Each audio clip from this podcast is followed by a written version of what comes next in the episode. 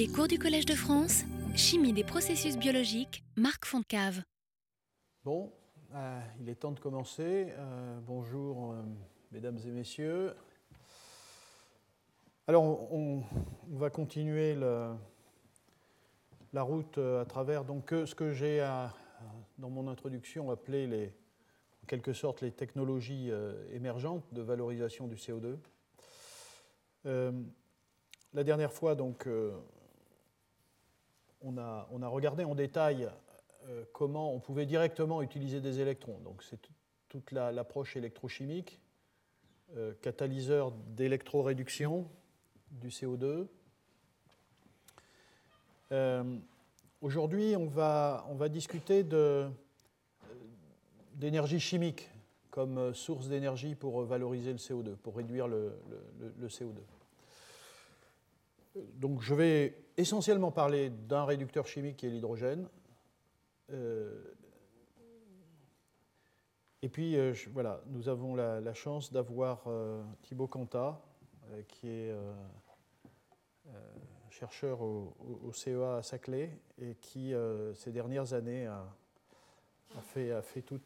produit toute une série de travaux véritablement novateurs, intéressants pour, pour voilà, transformer le CO2 en, molécules euh, intéressantes euh, par une approche aussi voilà, d'utilisation d'un pouvoir chimique, un pouvoir réducteur chimique qui est ensuite euh, euh, utilisé pour, euh, transformer ce CO2. Alors, le schéma, il est là. hein, euh, à nouveau, euh, si vous voulez euh, voilà, euh, valoriser le CO2, ben, il faut lui envoyer des, une source d'électrons d'une façon ou d'une autre, euh, avec les bonnes énergies. Euh, donc, euh, vous savez qu'il y a la voie un électron qui donne un radical anion, mais qui peut se coupler pour donner de l'oxalate. Les voies à deux électrons via l'acide formique, qui peut aller plus loin évidemment. La voie à deux électrons qui déjà coupe la liaison carbone-oxygène pour donner du monoxyde de carbone. Et, pour aller pour aller plus loin, euh, méthanol, méthane, etc., hydrocarbures. Bon. Bien évidemment, il faut une source d'électrons. Alors, euh, la dernière fois, euh, on a parlé d'électroréduction. Et donc, c'est l'idée que, effectivement, en ayant transformé, alors c'est toujours, enfin, je me répète, hein, c'est une sorte de lubie. Donc, l'idée, c'est évidemment de- d'utiliser des énergies renouvelables pour ça, ou des excès d'électrons dans des issus de l'énergie nucléaire, euh, pour euh, voilà, c'est ces sources d'électrons qui sont utilisées. Euh, dans le dernier cours, parce que là on est déjà à l'avant-dernier cours de la série, dans le dernier cours je parlerai de photoréduction. Alors j'en profite pour dire d'ailleurs que le dernier cours n'est pas la semaine prochaine. Il y a un blanc dans la semaine, ça sera dans, dans 15 jours. Euh, on va parler de photoréduction. Alors, photoréduction, évidemment, ça veut dire qu'il faut du soleil, enfin, il faut de l'énergie lumineuse, il faut aussi des électrons. Le- Le soleil, ce n'est pas un électron, Euh, c'est une source d'énergie. Donc, euh, c'est le soleil qui va fournir, l'énergie nécessaire à l'électron pour arriver au potentiel redox qui permettent ces réactions. Et puis, il y a toute l'approche en utilisant des réducteurs chimiques. Alors, évidemment, cette approche-là, réducteur chimique, ça n'a de sens que si euh, vous voyez, ces réducteurs chimiques, ils, sont, pleins d'une énergie chimique. Euh, ça tombe pas. Alors, il y, a, des molécules qui, naturellement, entre guillemets, euh, ont, ce pouvoir chimique réducteur. Enfin, cette énergie chimique, évidemment, par exemple, les hydrocarbures, c'est ce- ceux qu'on brûle pour obtenir l'énergie qu'ils contiennent. Mais si on veut utiliser d'autres réducteurs chimiques, évidemment, la question, c'est le coût, l'accessibilité de ces réducteurs. hein. Ce sont des molécules ici qui ont une certaine valeur ajoutée et, toute la question de savoir s'il vaut mieux passer par des électrons ou par de la photoréduction ou par des réducteurs chimiques, c'est évidemment en tenant compte de tous les aspects d'accessibilité, de facilité d'usage, euh, de coût, euh, etc. Alors, moi je vais parler d'un réducteur chimique particulier qui est l'hydrogène, dont j'ai déjà beaucoup parlé, ce qui fait que la démarche est de déplacer le problème c'est de dire euh, il me faut de l'hydrogène, donc évidemment euh, on n'a pas d'hydrogène comme ça à notre disposition. Donc il faut que je le produise euh, en particulier à, partir de l'eau. Et donc là, c'est toutes les, technologies d'électrolyse de, l'eau et de photolyse de l'eau. Alors ça, je ne vais pas en parler. on peut considérer, considérons que c'est acquis mais, ça ne l'est pas, hein, vous le savez encore, enfin en, tout cas euh, à des prix, euh, des prix euh, intéressants. Mais, donc il y a tout un travail hein, sur, sur, cet aspect-là en termes de recherche de catalyseurs, d'électrodes, de, systèmes photochimiques. bon, j'ai déjà eu plusieurs fois l'occasion de parler de cela et sans doute dans le futur, vu que c'est un domaine qui est toujours en, véritable activité, production permanente, on aura l'occasion d'y revenir, mais voilà. Donc euh, l'hydrogène est là, et est-ce qu'on peut faire ces réactions, c'est-à-dire utiliser l'énergie chimique qu'il y a dans l'hydrogène pour faire de la réduction du CO2 Alors regardons un petit peu les différentes, euh, les, différentes réactions chimiques qui, nous intéressent. donc hydrogéner du CO2 pour faire quoi? Ça sera la première question, et puis après hydrogéner du CO2 comment? Alors voilà, la première réaction que vous voyez ici, c'est euh, l'hydrogénation du CO2 en, CO. Euh, euh, alors ça peut être une approche. Ce que vous voyez ici, c'est que cette réaction est thermodynamiquement défavorable, en particulier pour des raisons enthalpiques. Et donc ça, sera de toute façon un problème. La, réaction est essentiellement marche dans l'autre sens donc, euh, bon, ça veut dire qu'il faudra apporter de l'énergie et, donc euh, ça peut être coûteux en termes énergétiques. Le méthanol, j'ai eu l'occasion dans les cours précédents de dire à quel point ça serait intéressant de faire du méthanol à partir du CO2. Il y a plein de, plein d'applications du méthanol. c'est une forme de, stockage de l'énergie chimique tout à fait intéressante qui peut être utilisée ensuite euh, y compris euh, comme carburant, mais aussi dans l'industrie chimique. Donc le méthanol est quelque chose de vraiment très important. Alors voilà, on peut effectivement hydrogéner euh, le, CO2 en, méthanol. Et là, vous voyez, la réaction est, thermodynamiquement favorable. Mais il y a quand même un problème là, que vous voyez tout de suite, c'est qu'il y, a deux, y a une molécule d'hydrogène qu'on transforme en eau. Ça veut dire qu'il y a un tiers de l'énergie qu'on a dépensée euh, pour faire de l'hydrogène, puisque vous vous souvenez que l'hydrogène vient de l'eau. Euh, et donc, ce n'est pas la peine d'avoir euh, dépensé un tiers de cet hydrogène pour ensuite bah, n'avoir que voilà, les deux tiers qui finissent dans une molécule qui est intéressante. Donc ça, c'est un problème. Néanmoins, comme je vais le montrer, il y a un certain nombre de, il y a beaucoup de recherches dans ce domaine-là. Il y a des usines pilotes pour l'hydrogénation du CO2 en méthanol. Euh, le, méthane, euh, donc la même remarque en termes d'utilisation des hydrogènes, puisque euh, vous voyez, la moitié des hydrogènes redeviennent de l'eau, mais c'est une réaction qui est très très favorable. Alors, je vais parler, alors voilà donc, si vous voulez, des, quelques, quelques informations. Donc à nouveau, cette réaction, donc ça, ça, ça, ça peut être, enfin pour pour ceux qui s'intéressent à ce domaine, ça, ça peut, être, ça peut continuer à être un, sujet extrêmement important de recherche et, d'amélioration des systèmes, des catalyseurs, etc. Donc c'est la formation de méthanol à partir de CO2. Alors ici c'est de l'hydrogénation, mais ça peut être d'autres sources d'électrons. Euh, voilà, les catalyseurs sont, euh, connus sont pour le moment essentiellement hétérogènes. Euh, vous voyez, cuivre, zinc sur alumine. Et comme je vous l'ai dit, il y a des usines pilotes, en particulier au Japon, euh, pour, pour, ce type de réaction.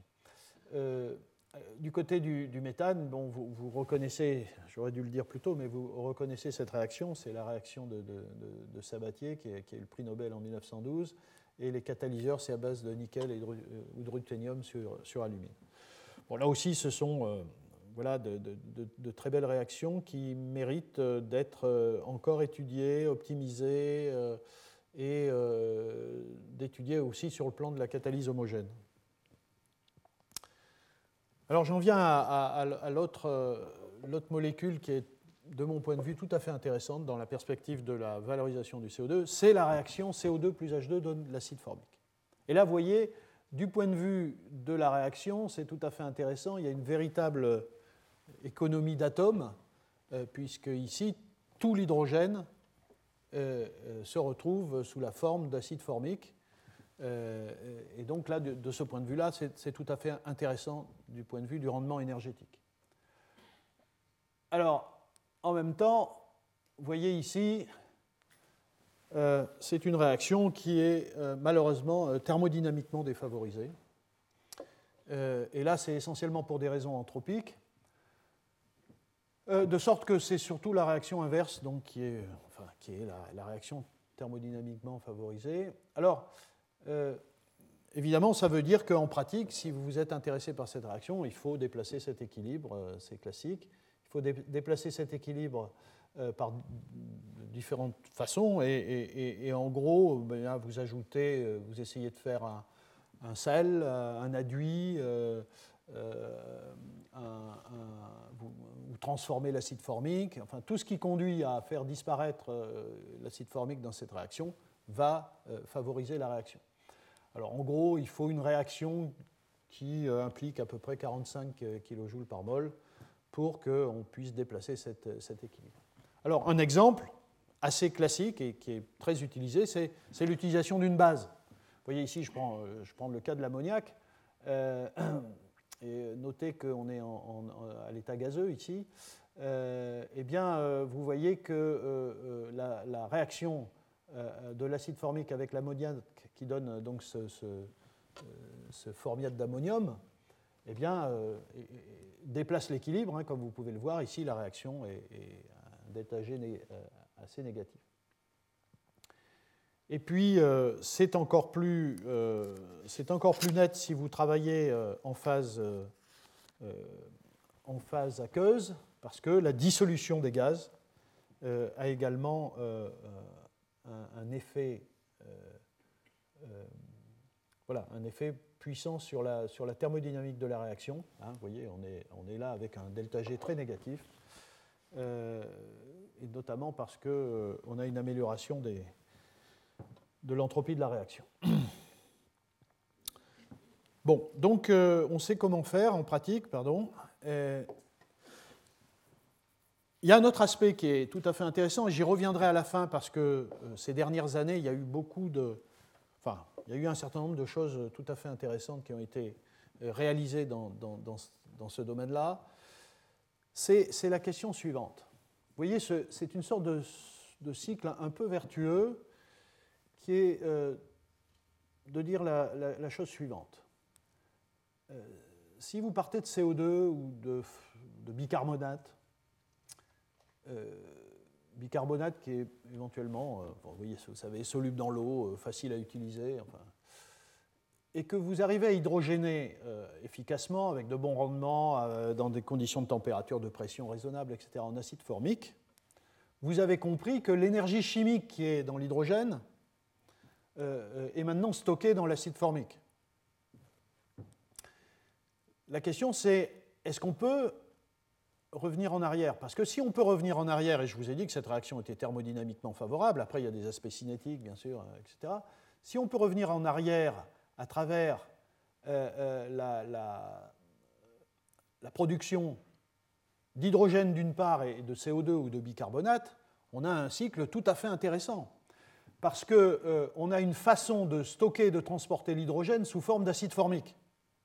On transforme l'hydrogène en acide formique, et, un acide formique euh, liquide, euh, assez facilement manipulable, même si c'est un acide, ça a quelques problèmes avec l'acide. Mais, et ensuite, quand on a besoin d'hydrogène, eh bien, on fait la réaction inverse.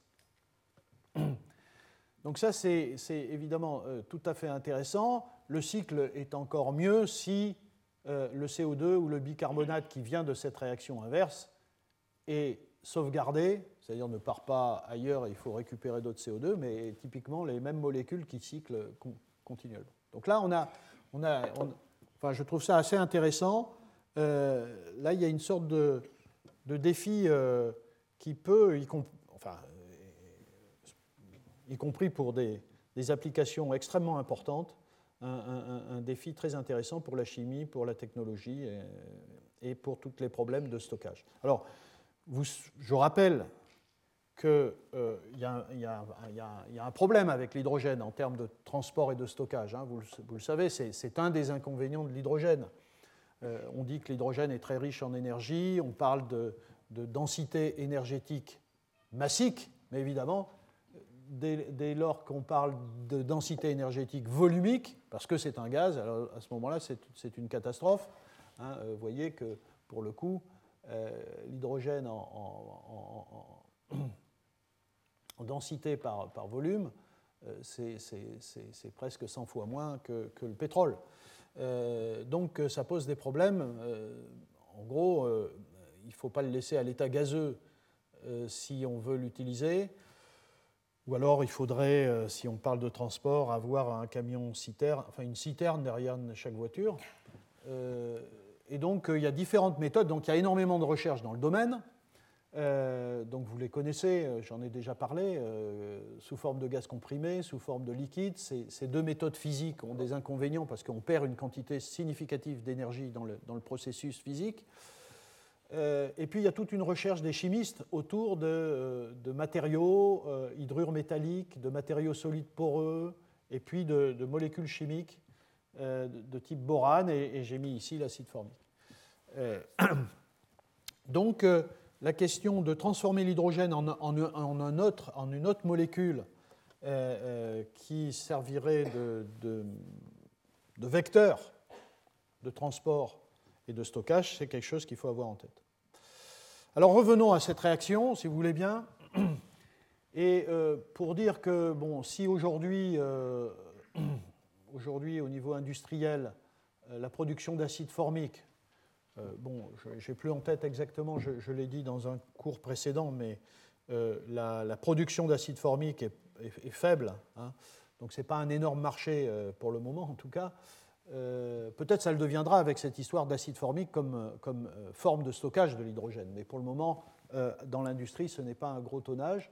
Néanmoins, aujourd'hui, c'est à partir du CO que l'acide formique est, produit dans l'industrie, et le CO venant évidemment de l'industrie pétrolière, des hydrocarbures. Donc l'idée, c'est est-ce qu'on peut faire cette réaction? Alors, sur le plan chimique, ça aussi, je, l'ai déjà évoqué. En gros, on peut euh, simplifier, enfin avoir un, schéma réactionnel euh, relativement simple avec deux types d'intermédiaires. Un intermédiaire de type hydrure, qui vient de l'action de l'hydrogène sur, euh, le catalyseur métallique, ici représenté par M. Ensuite, comme on l'a vu à plusieurs reprises hein, dans les autres cours, insertion de la molécule de CO2 dans la liaison métal-hydrogène. Euh, euh, pour donner euh, ce formiate métallique qui ensuite réagit avec une molécule d'hydrogène pour fermer le cycle, donnant d'un côté l'acide formique qui peut être transformé en sel et redonner l'intermédiaire hydrure qui, donc ferme le cycle. Donc c'est un peu comme ça qu'on peut voir le, le mécanisme. Alors,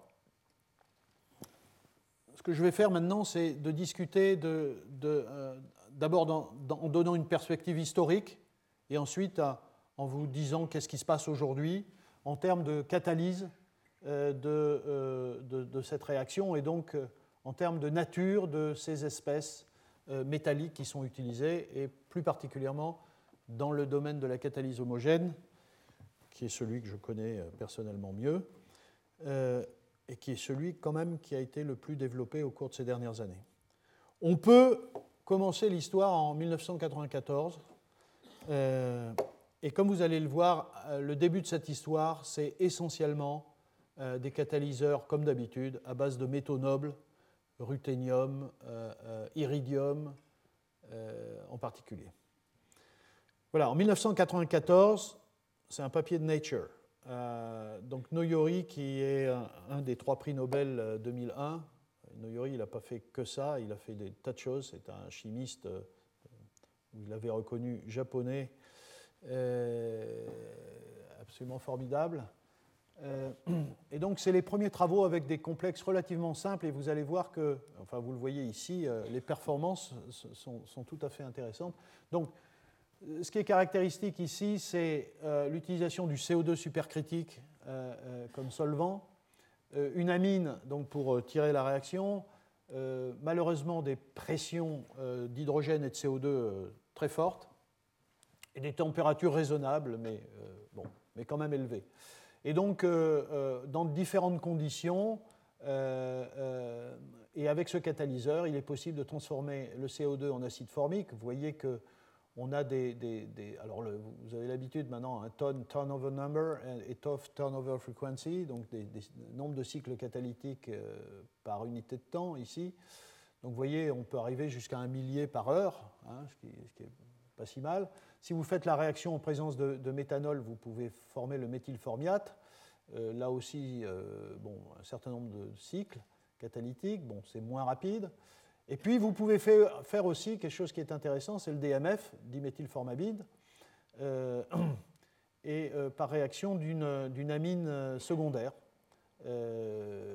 qui, qui, donne donc ici le, le DMF. et comme vous voyez, cette réaction là aussi n'est pas très très favorable, mais voilà, enfin, en tout cas, elle n'est pas aussi favorable que celle de la formation, de, comme on l'a vu tout à l'heure, du, du formiate d'ammonium. Bon, et ceci est, essentiellement dû à un problème d'enthalpie de déshydratation que vous pouvez voir ici, qui n'est pas favorable. Donc, euh, juste, j'y passe un tout petit peu de temps, après j'irai un peu plus vite, mais c'est un, des catalyseurs euh, pionniers dans le domaine. Après, il y a eu un certain nombre de choses qui ont été euh, faites, euh, vous voyez, un peu plus tard, 97, avec, euh, oui, ici c'est des phosphines hein, comme ligand. On verra beaucoup de phosphines d'ailleurs dans ce domaine. ensuite, d'autres phosphines dans des solvants un peu différents. Ici, méthanol ou diméthylamine liquide, toujours avec des pressions assez importantes. Et, là, vous voyez que par exemple, dans le cas de l'acide formique, c'est ce que vous voyez en haut, on commence à voir des, vous voyez, 360 000 cycles par heure, ça commence à devenir euh, extrêmement important avec des, systèmes relativement simples. Donc là, il y a quand même des perspectives tout à fait intéressantes. Je dis perspectives, mais vous voyez, c'était déjà en 1997, il y a 15 ans. Euh, euh, ça, c'est des scores un peu moins forts avec le méthylformiate, mais vous voyez que voilà, des choses comme ça montrent qu'on peut s'amuser avec les ligands, avec les conditions, etc. Et il y a des très très grosses différences en fonction des ligands qu'on applique à ces atomes de ruthénium. Il y a une deuxième étape importante, c'est lorsque euh, on passe à l'iridium, et j'ai envie de, euh, de citer 2007 euh, avec ce, complexe d'iridium, euh, qui est tout à fait intéressant et d'ailleurs qui sera repris euh, cinq ou six années plus tard, en 2012-2013, par Fujita, pour justement, vous verrez, pour mettre au point un système d'interconversion H2CO2 d'une part, acide formique d'autre part, dans la perspective justement de ce fameux cycle de stockage de l'hydrogène que j'évoquais. Alors euh, là, l'idée, c'est il y, a plusieurs choses qui changent à partir de là. Évidemment, pas le fait que nous avons des métaux nobles, parce qu'on est toujours avec de l'iridium, mais avec le fait qu'on euh, euh, passe à des solvants à queue. On, est dans l'eau. Alors ça, ça, devient intéressant. On est dans l'eau, et là, évidemment, on se met en milieu basique. KOH à nouveau pour, faire des, sels de, de formiate, voilà, formiate de potassium, formiate de sodium, etc. Vous voyez, ce, complexe-là, il, est intéressant parce qu'il euh, euh, il, existe dans deux, états, euh, dans deux états, un état protoné ici et un état anionique.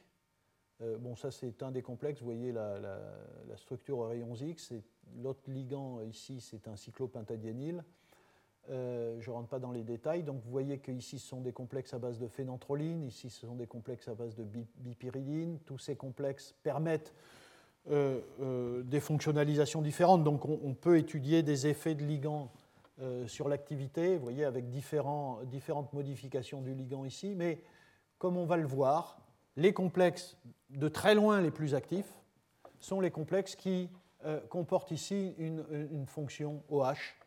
Et ça, c'est parce que cette fonction, elle peut se déprotoner. Et en milieu basique, c'est effectivement déprotoné.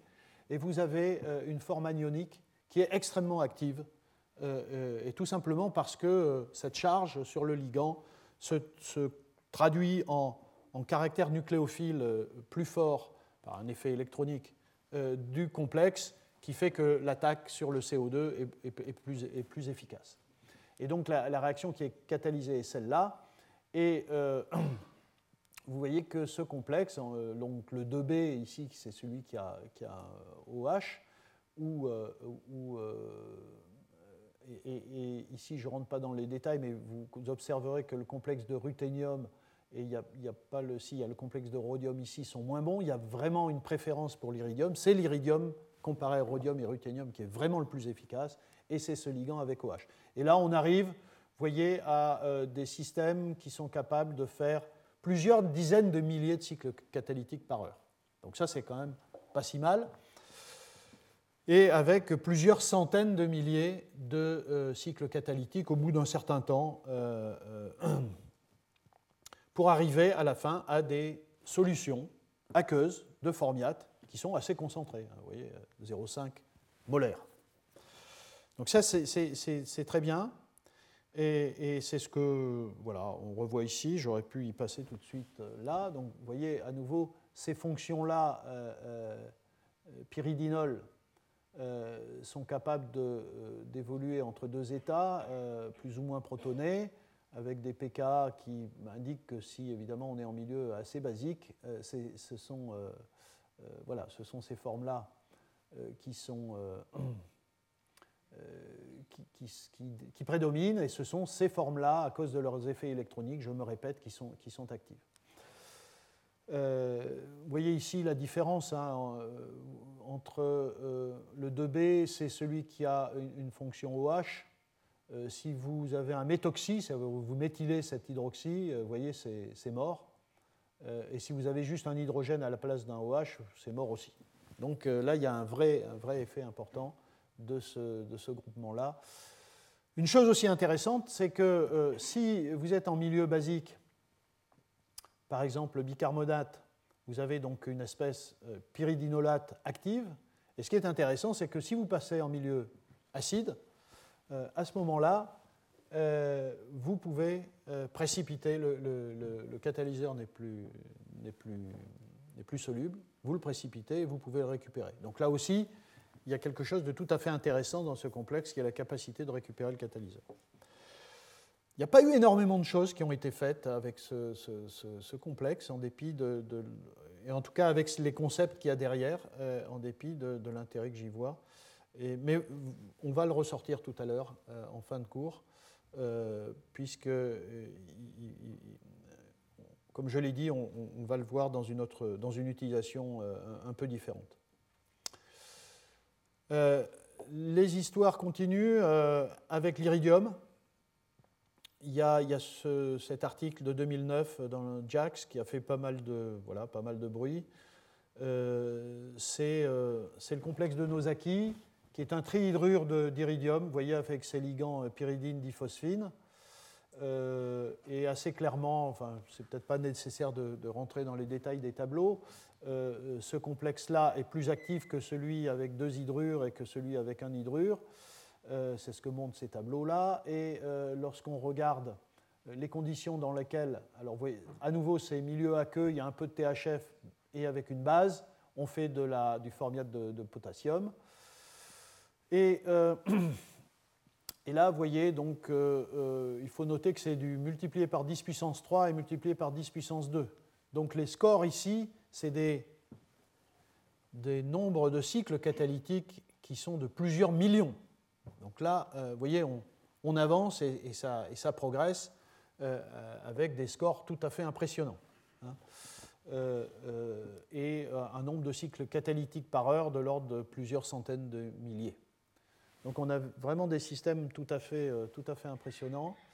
Euh, on est encore avec malheureusement des températures élevées euh, et des pressions très élevées, mais bon, les conditions de solvant sont assez intéressantes. Donc là, c'est toujours un peu pareil. Hein, il n'y a pas toujours d'études mécanistiques très très poussées, malheureusement, et donc ce que vous voyez dans les littératures, c'est des schémas qui reprennent un peu les, les basiques, les fondamentaux, à savoir on fait des hydrures, comme vous le voyez, on a de l'insertion dans la liaison métal-hydrure, on fait des formiates métalliques. Et puis ensuite, il y a une base qui, euh, une base en présence d'hydrogène. Tout ça se fait euh, soit de façon euh, séquentielle, soit en même temps.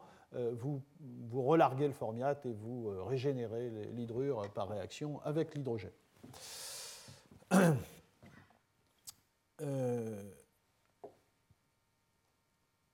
alors, on arrive, euh, on arrive en 2010, et là, il y a cet article de, Mathias Beller euh, dans le Gewandte Chemistry. Mathias Beller, donc, euh, vous, l'avez peut-être noté, interviendra dans un séminaire au cours du, après mon dernier cours, donc dans 15 jours.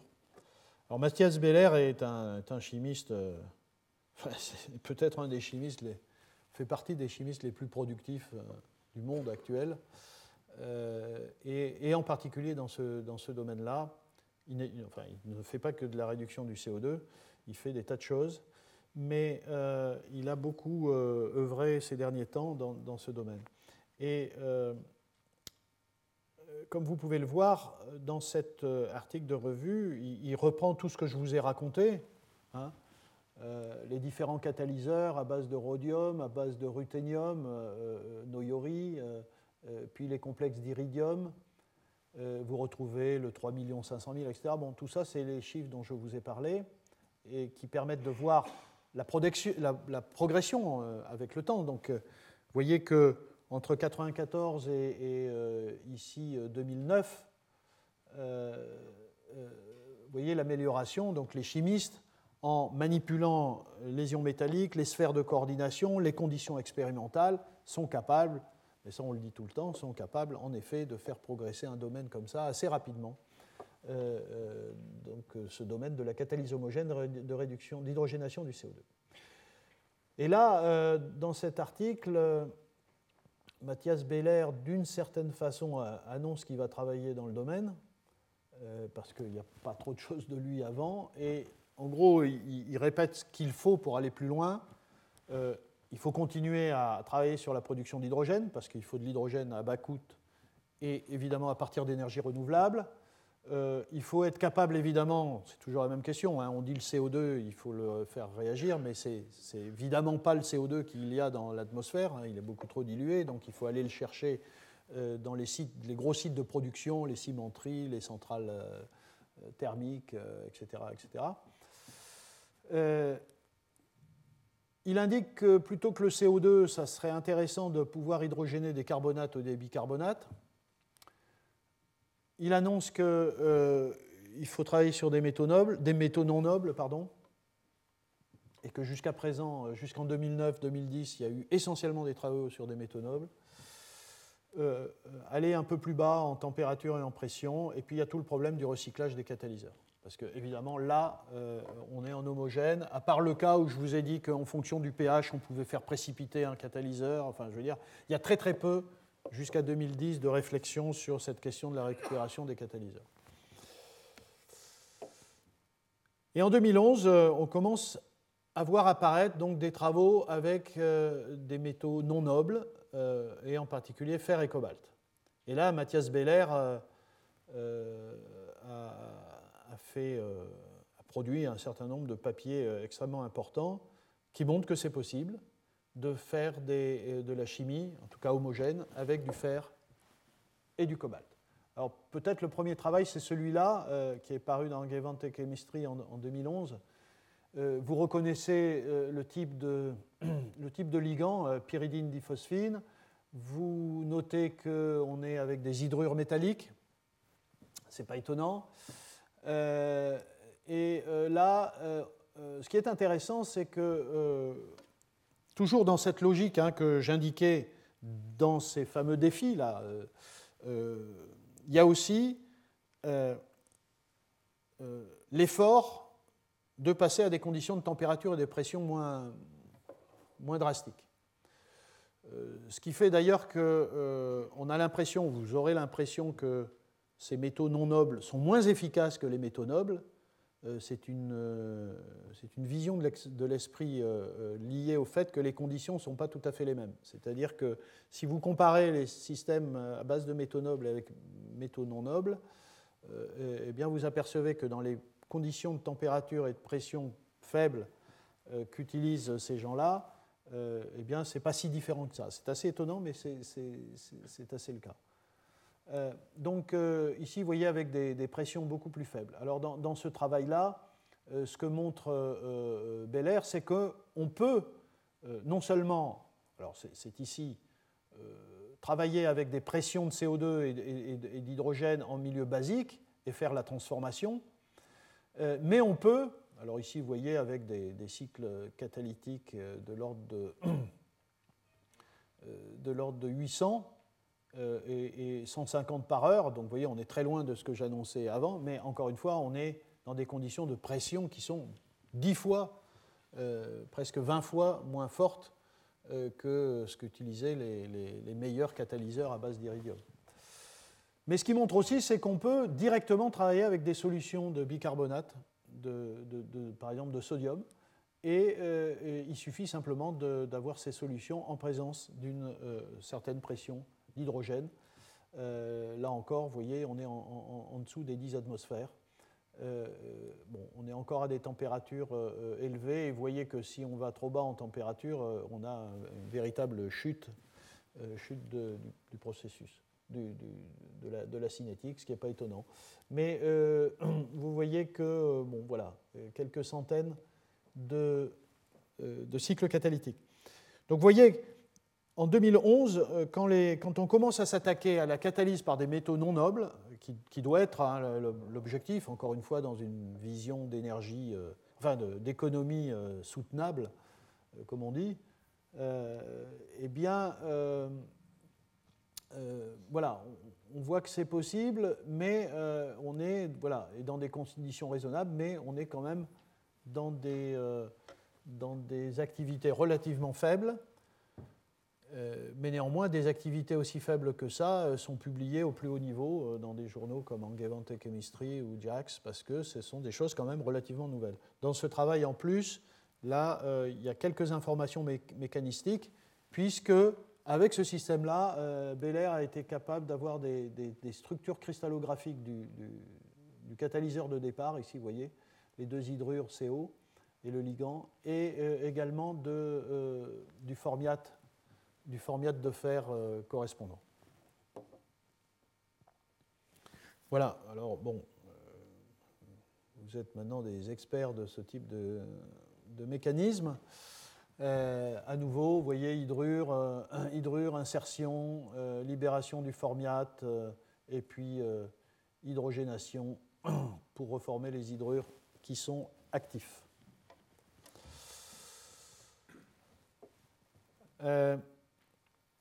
Donc là, aussi, euh, on va voir juste euh, quelques exemples, hein, pas beaucoup. On est au début de l'histoire, hein, d'une certaine façon, hein, avec ces métaux non nobles, fer, cobalt. Et là, j'imagine qu'on va voir ce qu'on a vu avec les métaux nobles. C'est lentement, avec le temps, de plus en plus de gens s'investissant dans ce domaine, et puis augmentant euh, la stabilité des catalyseurs, donc le nombre de, turnover tonnes, euh, l'efficacité de ces catalyseurs avec l'augmentation des TOF, euh, fréquence de turnover, etc. etc. Euh, ici, un, autre, un autre système avec un autre ligand de type phosphine. Alors là, c'est toujours pareil, hein, c'est la, la, puissance de la chimie, en particulier de la chimie de synthèse, qui offre aux chimistes la, possibilité de d'étudier un très grand nombre de systèmes et d'établir des, relations entre la structure des catalyseurs et leur activité, et puis de progresser vers le plus efficace. Donc euh, ici, vous voyez, on atteint presque 10 000, euh, euh, cycles catalytiques. Donc ça, c'est de l'hydrogénation du, bicarbonate à nouveau. en présence d'amines secondaires, vous pouvez faire du DMF, hein, vous pouvez faire d'autres produits que, que, que, du, que du formiate de sodium ou de potassium. Voilà, on atteint des cycles, ça ce que je veux vous montrer ici, c'est simplement qu'on atteint des, un nombre de cycles catalytiques qui est euh, euh, presque 100 fois plus, plus grand que, que ce que j'ai montré juste avant. Vous voyez, en, en, quelques, en quelques mois. bon, je, nouveau, toujours même histoire. Vous voyez, les gens écrivent tout le temps la même chose. Donc, euh, euh, insertion du CO2, hydrogénation, euh, etc.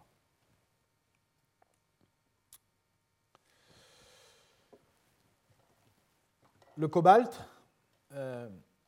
cobalt est un système, donc là, un, autre métal qui, n'avait pratiquement jamais été étudié dans ce contexte-là. et ça, c'est tout à fait intéressant. Euh, là aussi avec des ligands, des ligands, voilà, des phosphines. Et euh, bon, toujours pareil, vous voyez dans, ces colonnes, vous avez soit un chiffre, soit deux chiffres. Quand vous avez deux chiffres, dans tous ces travaux, les gens utilisent soit du CO2 en milieu basique, soit des solutions de bicarbonate. Tout ça revient un peu au même. C'est une question de. À la fin, ça sera une question de de mise au point des, procédés. Hein. On fera ce qui sera le plus pratique, mais en gros, ça montre qu'on peut faire les deux, choses. Mais c'est intéressant de noter qu'on peut en effet euh, juste prendre des solutions de bicarbonate et euh, de mettre de, l'hydrogène sous pression euh, pour faire ces transformations. Donc là aussi, vous voyez quelques milliers de turnover dans les meilleurs des cas. Pareil, en présence d'amines secondaires, on est capable de faire avec d'assez bons rendements du DMF donc de, transformer le CO2 en DMF. Euh, bon, là, vous voyez que ce sont des systèmes qui sont quand même pas euh, très très efficaces si on les compare maintenant aux métaux nobles. Euh, en tout cas, celui-là, vous voyez, on est quand même à 100 degrés, on est dans des pressions qui correspondent à celles que j'indiquais dans le cas des métaux nobles, et on a des, nombres de cycles catalytiques qui sont bon, voilà, raisonnable, mais pas extraordinaire. Euh, ça, c'est un, voyez, 2013. Et vous voyez, quand, je parle de tout ça, je n'ai pas fait beaucoup de sélection. Hein. C'est pratiquement ce qui existe dans la littérature aujourd'hui. Ça commence à apparaître. Et je pense que là, il y a un champ euh, tout à fait euh, considérable de recherche à partir de métaux de type fer, cobalt, nickel, euh, euh, pour faire de l'hydrogénation du CO2. Euh, et ici, je ne parle que d'homogène. Il y a aussi de l'hétérogène qui doit être étudié dans ce contexte-là, avec des matériaux abondants. Ici, voilà un autre travail en, 2013, hein, JAX, et, là, c'est assez intéressant. C'est un travail qui est parti d'une analyse théorique euh, qui était en gros, il faut que je cherche un complexe qui soit capable de transférer un hydrure au CO2. Vous voyez, avec toujours cette hypothèse mécanistique qu'on passe par un hydrure euh, de cobalt et que, euh, évidemment, il faut à la fin, après insertion, transférer un hydrure au CO2. Et donc il y a eu des calculs euh, de fait sur euh, différents types de ligands euh, autour du métal pour montrer que par exemple ce type de ligand effectivement était capable, enfin voilà, que, la réaction hydrure de cobalt plus CO2 était thermodynamiquement favorable et c'est ce qui a conduit à travailler un peu plus sur ce type de complexe. Le la deuxième contrainte, c'est que après hydrogénation ici, il faut euh, en effet former un hydrure qui soit euh, assez acide pour être déprotoné, pour donner l'espèce active là. Vous voyez ici, il y a un, atome d'hydrogène qui doit être pris par une base. Euh, il y a eu des calculs de fait sur le pK de, ce type de système et ce qui a été proposé, c'est donc en conséquence de faire tourner le système avec une base un peu particulière qui a un pK qui colle, la base de Vercad, qui est une base tout à fait particulière et qui n'a aucun avenir industriel. Euh, mais cet article est intéressant parce qu'il y a une sorte de rationnel, si vous voulez, dans la construction du catalyseur. Ça vaut le coup d'aller regarder pour ceux qui sont intéressés. Euh, il y a une sorte de rationnel euh, avec, les différentes, avec une réflexion sur les différentes étapes, sur les contraintes thermodynamiques liées à, chacune de ces étapes. De sorte qu'à la fin, on a un système qui est celui-là. Alors, à nouveau, avec cette base un peu particulière, et, d'ailleurs, vous, noterez que lorsque vous utilisez autre chose, VKD, c'est cette base particulière, base de Vercad.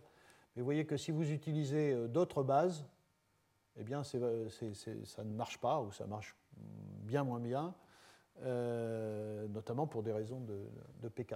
Mais là, on, commence à voir des systèmes avec des performances tout à fait intéressantes. Vous voyez ce, complexe-là.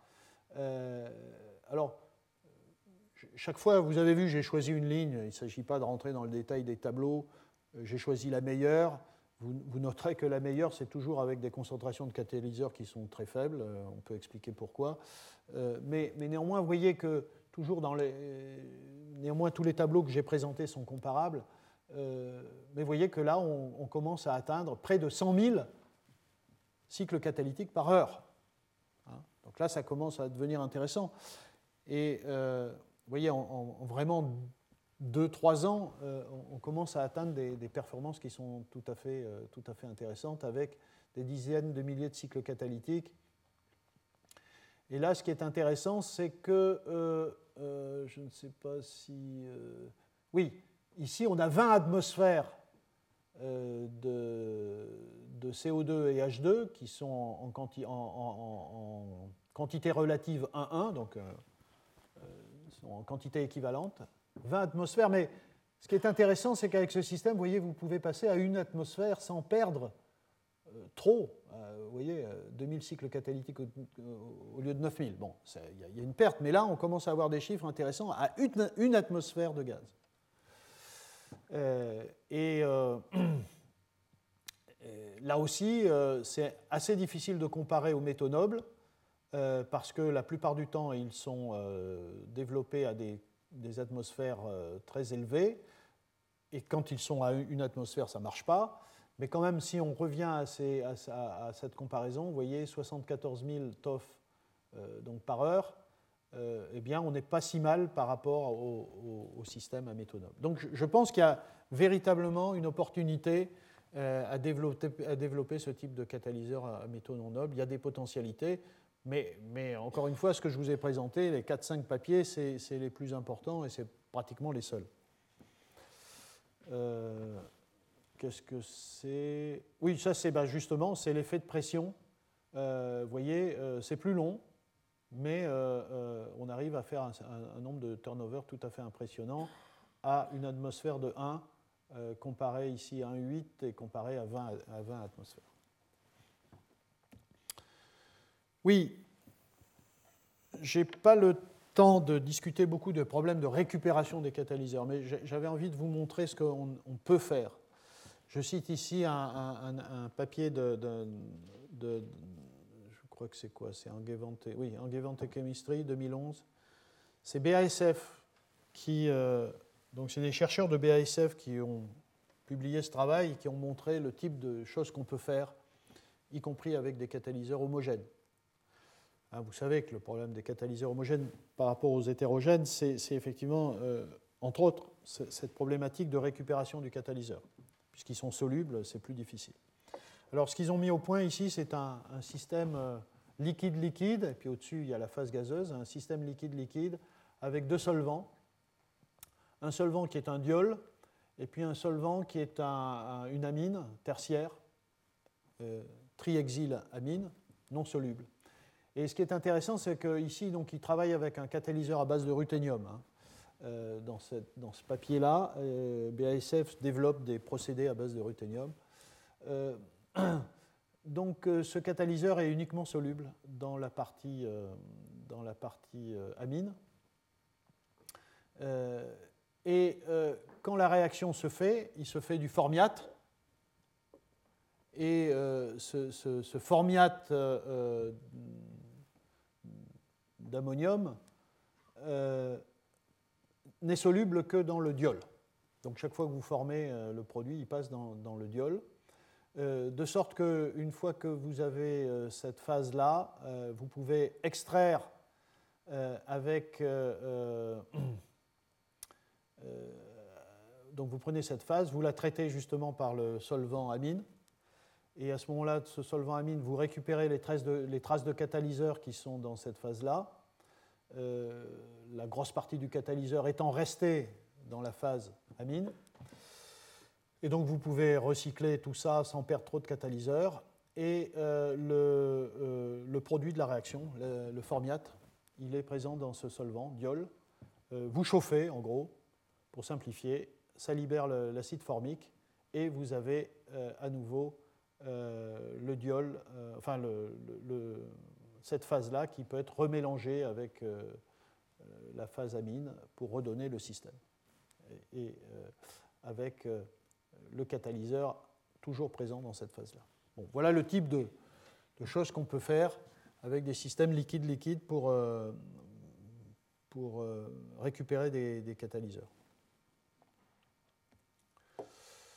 Voilà, je termine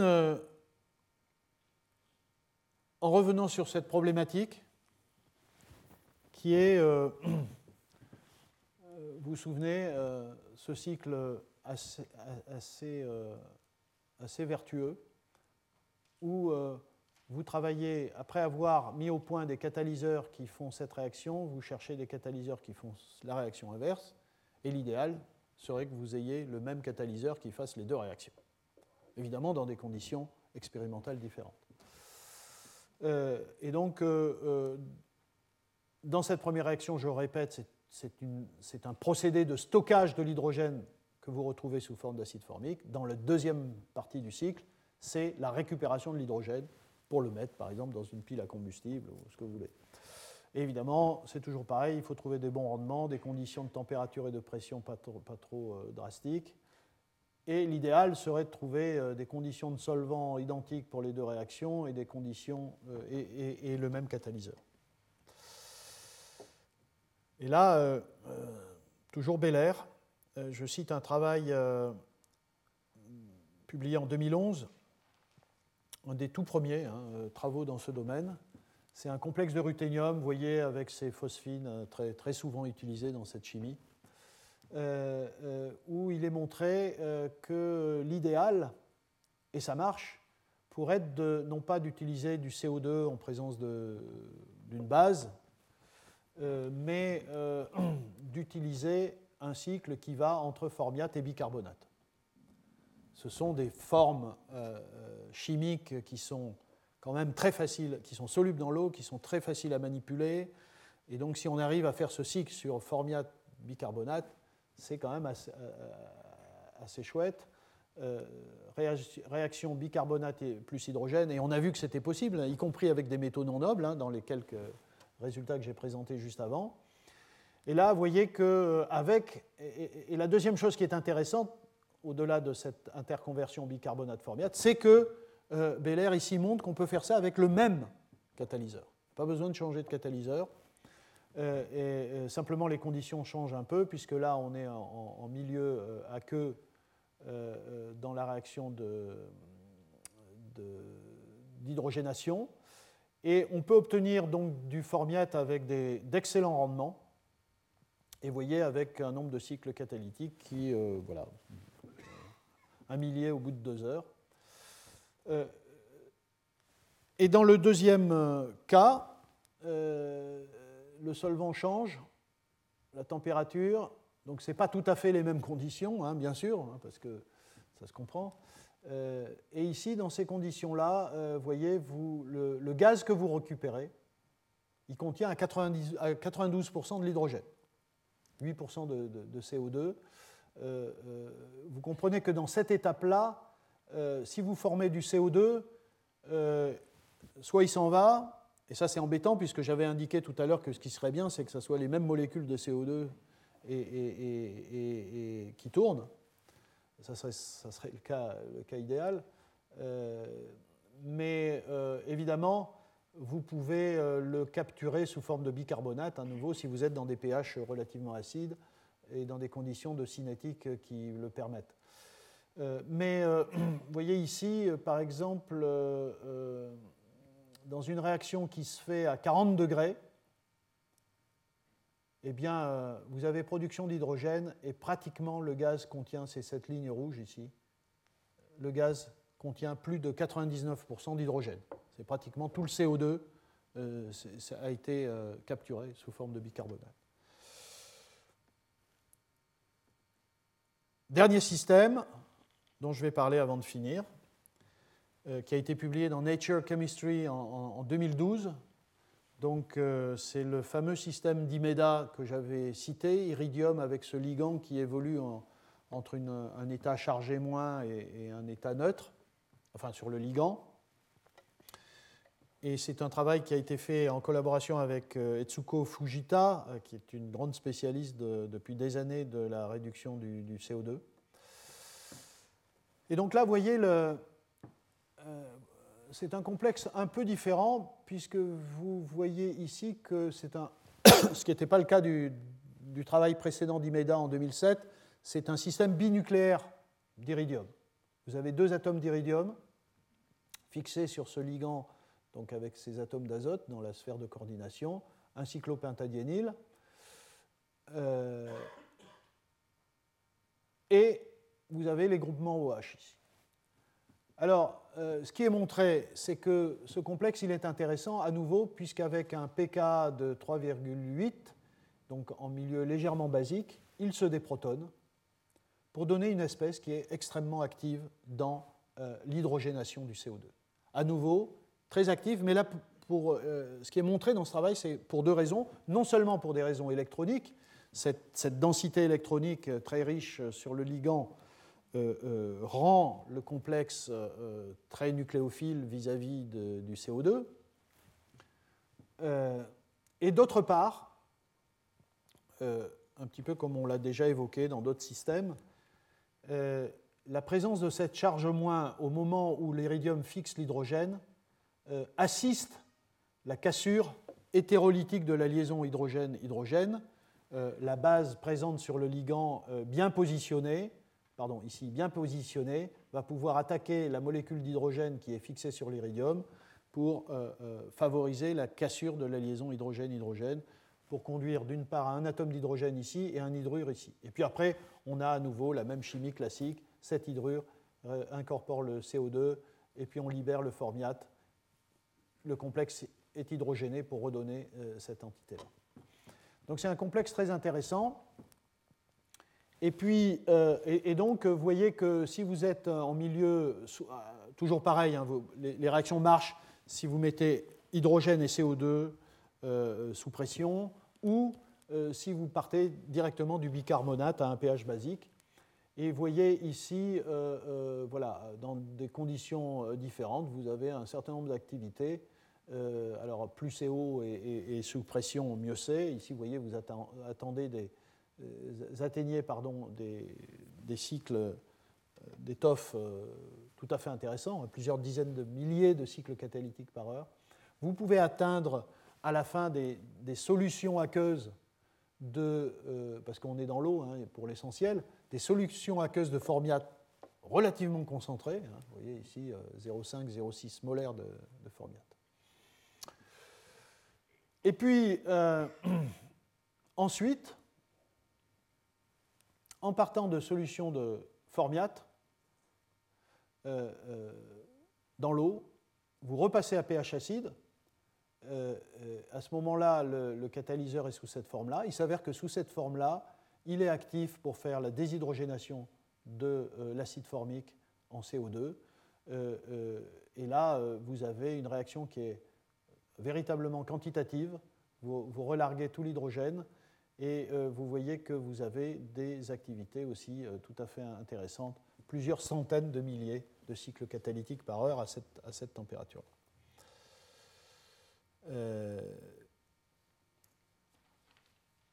voilà, je crois que je ne vais pas mentionner ça. Donc, donc voilà euh, un autre exemple. Il n'y en a pas 50. Hein, euh, enfin, je ne sais pas, Thibaut, tu en connais peut-être d'autres, mais je, crois qu'en gros, c'est les deux systèmes. vous voyez, c'est très récent, donc c'est des choses qui vont venir. Hein. c'est aussi ça que je souhaite vous, présenter, c'est cette, science qui est en, qui est en cours. Donc c'est un, magnifique projet, c'est un magnifique défi que de travailler uniquement sur des, solutions de formiate et de bicarbonate, de pouvoir stocker l'hydrogène sous forme de bicarbonate, vous imaginez euh, l'intérêt, et, moyennant que, évidemment, vous puissiez récupérer cet hydrogène euh, quantitativement euh, dans des conditions expérimentales raisonnables. Récupérer cet hydrogène qui peut être utilisé ensuite dans des tas d'autres applications. Voilà. je termine là-dessus. Euh, bon. J'ai essayé de... Bon, y il y avait la perspective historique qui, pouvait être intéressante. C'était un peu une liste à l'après-vert hein, de ce que je vous ai montré, mais c'est un peu pour vous montrer les, progrès dans ce domaine, les choses nouvelles. Euh, il y a un véritable, progrès, même s'il euh, n'y a, encore pas tellement de gens qui travaillent dans cette direction-là. Euh, mais je pense que ça va venir parce que euh, il y, a, je dirais, il y a un peu de rationnel quand même dans cette, dans cette chimie-là. On connaît la chimie de l'hydrogène, on connaît, on connaît la chimie des hydrures. Et, donc, euh, il y, a, la possibilité, euh, en partant de ce qui vient, que je viens de vous présenter, et en, élaborant euh, sur, sur les complexes hydrures métalliques et sur leur réactivité vis-à-vis du CO2, d'aller assez vite vers des systèmes qui seront très très efficaces.